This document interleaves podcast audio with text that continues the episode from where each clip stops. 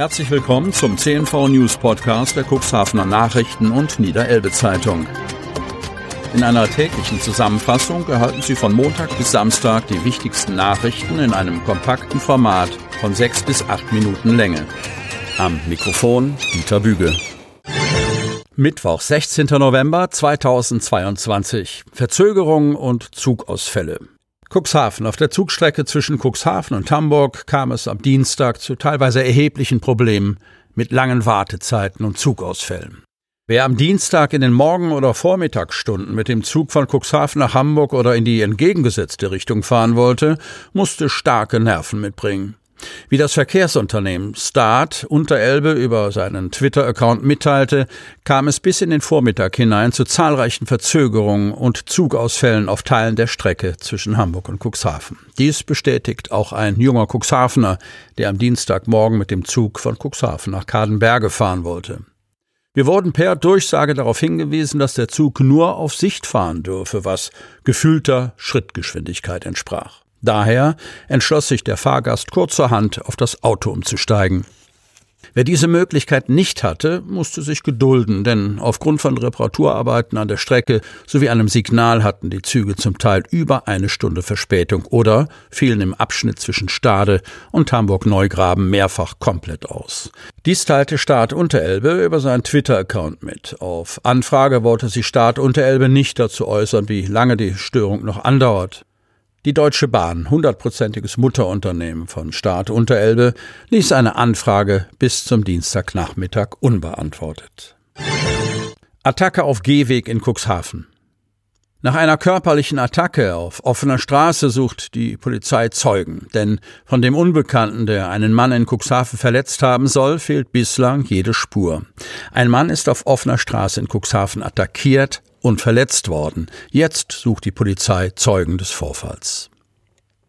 Die Attacke ereignete sich in der Nacht zu Sonnabend. Wie das mutmaßliche Opfer der Polizei erklärte, hätte sich der Mann zunächst in einer Gaststätte im Strichweg aufgehalten. Zwischen ein und zwei Uhr habe er das Lokal verlassen. Auf dem Gehweg vor der Gaststätte soll es dann zum Angriff gekommen sein. Das Opfer sei laut eigener Aussage von einem unbekannten Mann mit Faustschlägen im Gesicht getroffen worden, wie die Polizei mitteilt. Durch die Faustschläge erlitt das Opfer Verletzungen im Gesichtsbereich, heißt es in einer Pressemitteilung. Das Opfer sei auf die Fahrbahn des Strichwegs gestürzt und habe sich dabei noch am linken Handgelenk sowie am Knie verletzt. Zeugen, die Hinweise zu dem Vorfall geben können, melden sich bitte bei der Polizei Cuxhaven. Auch Ockstedt ist ein Dorf ohne Namen. Cuxhaven. Es ist kein Schildbürgerstreich und der traditionsreiche Ortsteil Altenwaldes wurde auch nicht umgetauft. Das Ortsschild mit der Aufschrift Ockstedt am Ortseingang aus Richtung Altenwalde an der Straße am Möhlendiek wurde schlichtweg geklaut. Der Ersatz bedeutet in solchen Fällen ein Schild mit der schnöden Bezeichnung Ortschaft gepaart mit dem Hinweis auf höchstens Tempo 50 im Ort. Und so ist es jetzt auch in Ockstedt, was bei den ihrer Identität beraubten Einwohnerinnen und Einwohnern anfangs für einigen Wirbel gesorgt hat. Die Stadt Cuxhaven hat die Nachricht über das fehlende Ortsschild umgehend an die zuständige Kreisstraßenmeisterei Dorum gemeldet, die sich nun um ein neues Schild kümmert. Nach Aussage der Landkreispressesprecherin beträgt die Lieferzeit für ein neues Ortsschild rund sechs Wochen.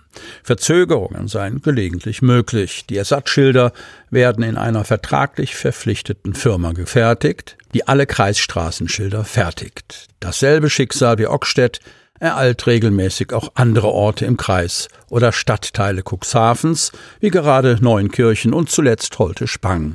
Allein in den Jahren 2020 bis 2022 kam es im Landkreis Cuxhaven zu 29 polizeilich bekannt gewordenen Taten. Das Vergehen ist übrigens nicht ohne und gilt als gefährlicher Eingriff in den Straßenverkehr. Braucht Otterndorf ein Reitwegenetz? Reiturlaub im Nordseebad Otterndorf soll attraktiver werden. Dafür setzt sich Laura Rode ein. Im Tourismusausschuss präsentierte die Marketingfachfrau ihre Idee von einem Reitwegenetz. Die Politik betrachtet die Pläne eher mit Skepsis. Niedersachsen trägt das Pferd Nicht nur im Wappen, es ist auch bei Urlaubern beliebt. Mit reittouristischen Übernachtungen wird ein Umsatz von 225 Millionen Euro generiert, sagt Laura Rode. Die Marketingmanagerin und Pferdefreundin aus Otterndorf hat sich intensiv mit der Materie auseinandergesetzt und weiß, dass das Interesse am Breitensport Reiten kontinuierlich wächst. Auch im Land Hadeln gibt es zahlreiche Reit- und Pferdebegeisterte. Sie selbst ist im Alter von fünf Jahren aufs Pferd gekommen und, weil es so große Freude bereitet, bis heute dabei geblieben. Mit ihrem Pferd Tilou ist die 29-Jährige viel in Otterndorf unterwegs und spricht aus eigener Erfahrung, wenn sie der Stadt empfiehlt, die Pferdefreunde und Reittouristen mehr in den Fokus zu rücken. Konkret geht es der Marketingmanagerin um den Aufbau und die Ausweisung eines Reitwegenetzes. Da hat Otterndorf noch Nachholbedarf, findet die Pferdebesitzerin. Anhand des bestehenden Wege- und Straßennetzes zwischen der Otterndorfer Schleuse und dem Deichübergang in Höhe der Besenhalmer trifft, hat Laura Rode Vorschläge für Reitwege erarbeitet. Bereits vorhandene Fuß- und Radwege könnten verbreitert werden, so ihre Idee, oder die Stadt erschließt neue Reitwege neben asphaltierten Straßen. Ihr Vorschlagsentwurf umschließt den Campingplatz, das Ferienhausgebiet und die Seenlandschaft und bezieht auch das Wattenmeer mit ein. Das Watt ist für Reiterinnen und Reiter sehr attraktiv, weiß die Otterndorferin und nennt als Beispiel die bei Pferdefreunden beliebten Wattflächen vor Cuxhaven-Salenburg. Ohnehin könnte sich Rode eine Zusammenarbeit mit der Stadt Cuxhaven vorstellen, wenn es um die Küstenwege von Otterndorf-Müggendorf nach Altenbruch geht. Weitere Vorschläge der Hobbyreiterin Aufstiegshilfen entlang der Reitwege und Parkplätze für Pferdeanhänger. Die Politik sieht in diesen Plänen allerdings Konfliktpotenzial mit anderen Urlaubergruppen in Otterndorf. Die Wings und Cuxhaven-Salenburg seien für die Reitsportler deutlich interessanter. Gleichwohl sollen Möglichkeiten der Reitsportförderung in Otterndorf ausgelotet werden. Sie hörten den Podcast der CNV Medien. Redaktionsleitung Ulrich Rode und Christoph Käfer. Produktion Win Marketing, Agentur für Text- und Audioproduktion.